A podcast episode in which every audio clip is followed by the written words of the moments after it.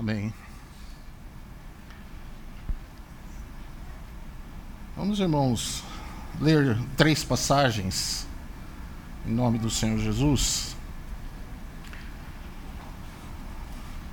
Três passagens da nossa meditação nessa manhã. Primeiro, Apocalipse, capítulo 4. Apocalipse, capítulo 4.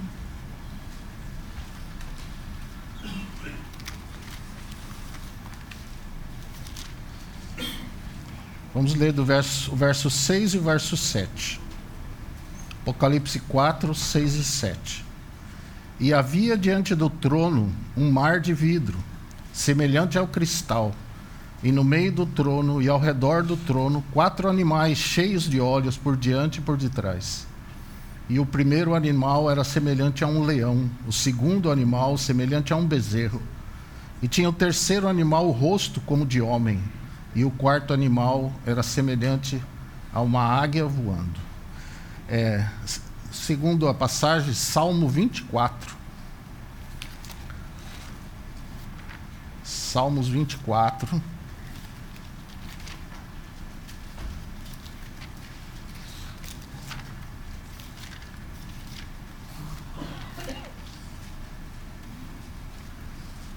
Desculpa ficar de costa para os irmãos aqui.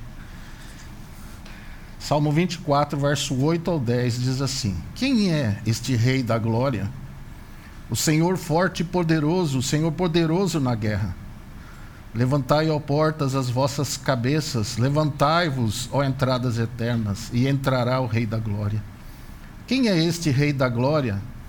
O Senhor dos exércitos, ele é o Rei da glória. A última passagem, 2 Timóteo, capítulo 4. 2 Timóteo, capítulo 4.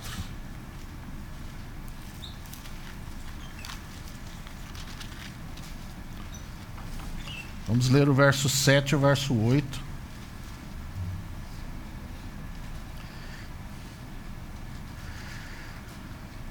Segunda Timóteo 4, 7 e 8. Combati o bom combate, acabei a carreira e guardei a fé. Desde agora a coroa da justiça me está guardada a qual o Senhor, justo juiz, me dará naquele dia, e não somente a mim, mas também a todos os que amarem a sua vinda.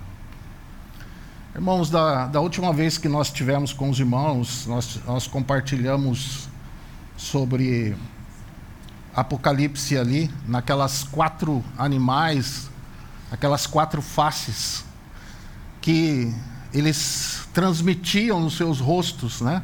Expressavam nos seus rostos algo que eles viam daquele que estava no trono. E nós falamos sobre o bezerro, sobre o servo, né? Jesus como servo. E hoje nós queremos ver na palavra Jesus como leão, como o, rei, o rei dos reis, o senhor dos senhores.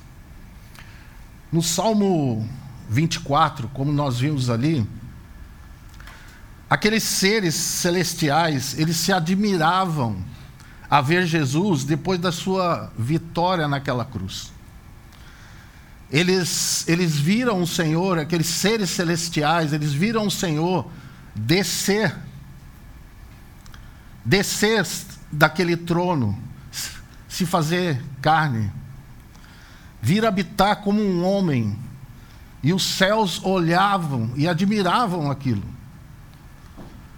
E aquele homem, desde criança, crescendo, se fortalecendo, crescendo em graça, em conhecimento, diante de Deus, diante dos homens. E foi indo até aquele dia, no batismo, a qual iniciou seu ministério, de três anos e meio. E eles continuavam admirando aquele, aquela pessoa. E quando o Senhor Jesus batalhando em todo aquele tempo, né, contra o inimigo, nós achamos talvez que a batalha do Senhor começou ali no deserto, mas começou desde criança, irmãos. Quando o inimigo já tentou matá-lo. Nós não temos relatos, mas com toda certeza não foi só ah, aquela quando ele nasceu. Né? Quantas vezes, talvez, ele não passou por situações difíceis, como homem. A palavra diz que em tudo ele foi tentado a nossa semelhança, ele passou por tudo, experimentou tudo que nós passamos, como criança, como adolescente, como jovem. E aquela batalha vinha, e os exércitos do céu, todo aquele céu, seres celestiais, eles conheciam aquela pessoa como o Senhor dos exércitos. O Senhor dos exércitos. O Velho Testamento, aquele Senhor era conhecido como o Senhor dos exércitos. Poderoso na batalha. Mas a maior batalha do Senhor realmente foi naquela cruz do Calvário a qual ele, como homem, venceu todas as forças do inimigo. A palavra diz lá que o Senhor levantou em Lucas, o Senhor levantou uma salvação poderosa na casa de Davi, o seu servo, né? e que livrado de todos os nossos inimigos. Quer dizer, quem nos livrou de todos os nossos inimigos foi o Senhor. E ele venceu ali naquela cruz. Venceu a morte. Desceu ao inferno venceu o inferno, porque o inferno não podia retê-lo. E ele subiu, levando nas suas mãos as chaves da morte e do inferno. E quando ele foi subindo e adentrando aqueles portais eternos, eles admiravam daquele, daquela pessoa que agora voltava como um varão aprovado por Deus, com um corpo glorificado, exaltado, com todo o poder nos céus e na terra, com um nome que estava acima de todo nome. E eles olhavam para aquela pessoa e admiravam aquela pessoa e diziam: Quem é este Rei da Glória? É o Senhor, forte e poderoso. Amém. Mas quem é este? Ele é o Senhor dos exércitos. É o Senhor dos exércitos. Agora que se assenta no trono, voltando ao seu lugar, tomando o seu lugar, que era dele, vitorioso, com as chaves na mão. Então todo o céu rompeu em glória, olhando aquela pessoa e cantando a ele, e dizendo: Digno é, Senhor, de tomar o livro, de abrir os selos, porque foste morto. E com o teu corpo, com o teu sangue compraste para Deus homens de toda tribo, língua, povo, nação, e os fizestes reis e sacerdotes para Deus. Então, irmãos, ele, o céu admirou, admirou, ele ficou muito mais admirável Imagine. Então, irmãos, é,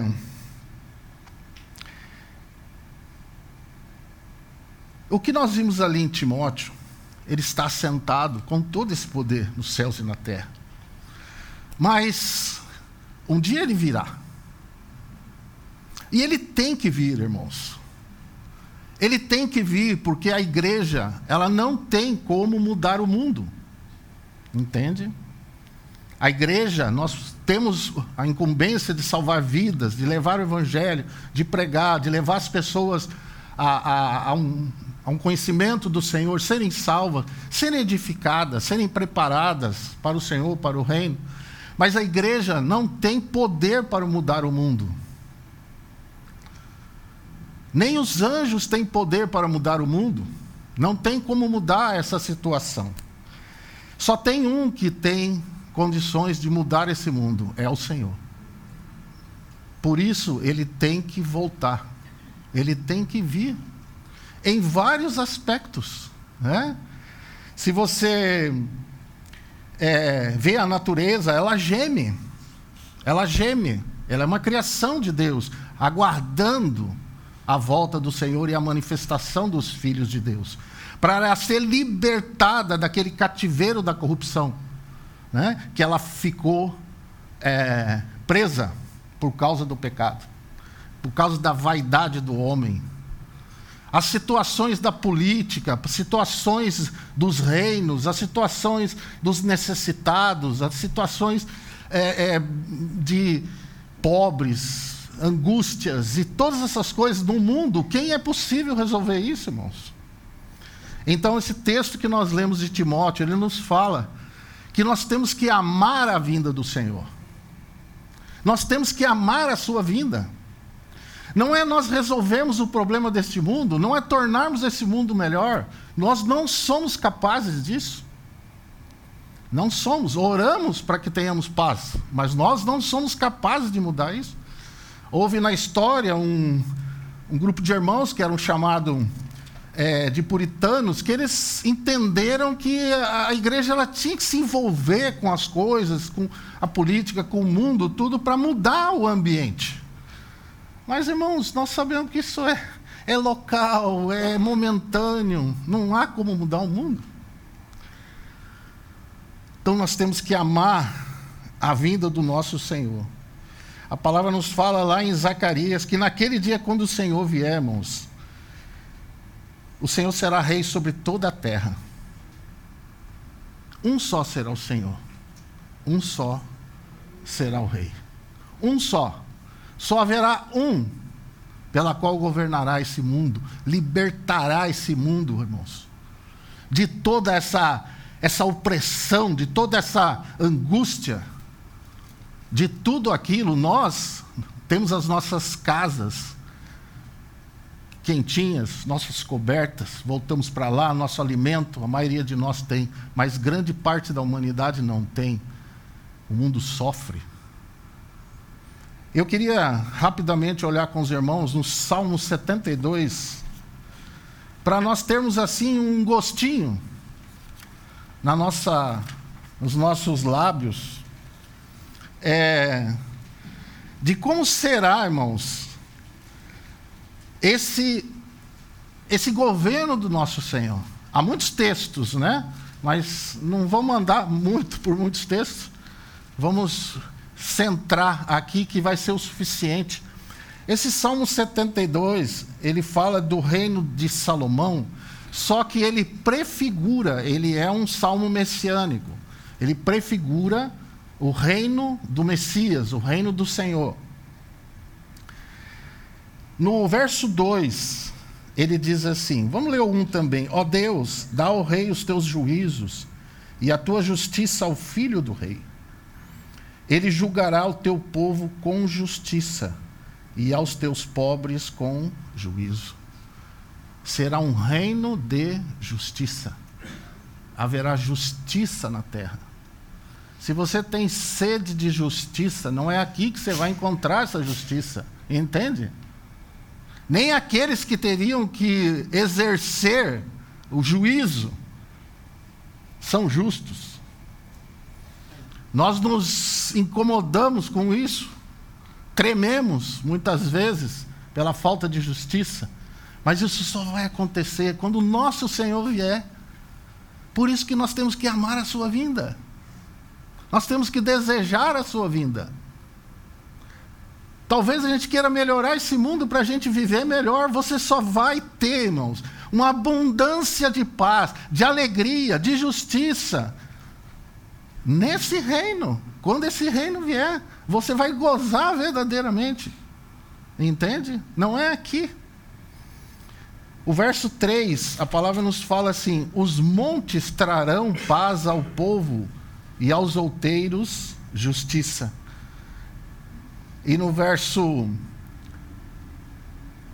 Isso. Então veja bem: julgará os versos 4: Julgará os aflitos do povo, salvará os filhos do necessitado e quebrantará o opressor. Pensa, irmãos, alguém que esteja aflito, aflito, uma pessoa aflita, lá, distante, naquele lugar, o Senhor vai socorrê-lo. Não haverá aflito. Se houver alguma aflição, o Senhor vai, vai, vai suprir. Se houver um necessitado, vai lá, supra, não haverá necessitado. E se houver algum opressor, alguém que oprime alguém, vocês acham que nesse mundo tem opressores? Pessoas que oprimem outras pessoas? Acha? Tem alguns, uns pouquinhos por aqui, ali. No reino do Senhor, se tiver um opressor, um opressor, o Senhor irá lá, ele será tratado.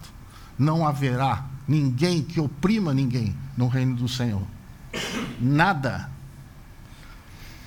O verso 16. Haverá um punhado de trigo na terra. Leia esse Salmo 72 depois inteiro, irmãos. É uma meditação preciosa aqui. Mas no 16: Haverá um punhado de trigo na terra sobre as cabeças dos montes. O seu fruto se moverá como Líbano, e os da cidade florescerão como a erva da terra. Os céus e a terra, irmãos, serão harmônicos. Harmônicos. O céu e a terra. Pensa bem: a chuva a seu tempo, a colheita a seu tempo. Não vai chover quando estiverem colhendo. Vai vir a, a chuva temporã. Vai a colheita nos montes. Quem planta em montes, até nos montes, a colheita será abundante. Verso 17. O seu nome permanecerá eternamente, o seu nome se irá propagando de pais a filhos enquanto o sol durar, e os homens serão abençoados nele todas as nações lhe chamarão bem-aventurado, porque é um reino de justiça, é um reino de paz, é um reino de bondade, é um reino de misericórdia, até os confins da terra. Não haverá um. Esse mundo, enfim, irmãos, terá um rei justo, terá um governo justo terá um governo bondoso, terá um governo misericordioso. Verso 19: E bendito seja para sempre o seu nome glorioso, e encha-se toda a terra da sua glória. Toda a terra será cheia da sua glória, irmãos. Bendito seja o nome do Senhor. Nós temos que amar a sua vinda, irmãos. Temos que amar. Porque só este Rei dos Reis pode satisfazer as nossas aspirações e as necessidades da humanidade. Louvemos ao Senhor, irmãos. Louvemos ao Senhor. Amemos a sua vinda. Clamemos pela sua vinda. Pai, louvado seja o teu santo nome, Senhor, nessa manhã. Senhor, temos que amar realmente a vinda do nosso Senhor. Senhor, nós não sabemos o que é isso. Não sabemos o que é reino de justiça. Nós tentamos viver nesse mundo de uma forma melhor, melhorá-lo para podermos viver. Mas, Senhor, não há, há solução para esse mundo. Todos esses reinos da terra têm que ser destituídos e o Senhor vir, Senhor, assumir o teu reino, o teu lugar, para que esse mundo veja o que é ser um rei verdadeiro o que é ser um, haver justiça, o que é haver paz, o que é haver abundância, Senhor. Louvado seja o teu santo nome. Até os animais serão mansos, até a serpente, Senhor, será não será mais venenosa, porque o Senhor será rei sobre toda a terra. Um só será o Senhor. Um só será o rei dos reis, o Senhor dos senhores. Louvado seja, Senhor, nessa manhã te adoramos, te louvamos, te bendizemos, Senhor. Queremos nos juntar a esses exércitos celestiais, Senhor, para dizer que o Senhor é digno. Obrigado, Senhor. Senhor dos exércitos, Senhor forte e poderoso na batalha, Rei da glória. Amém, Senhor. Amém, irmãos. Em nome de Jesus.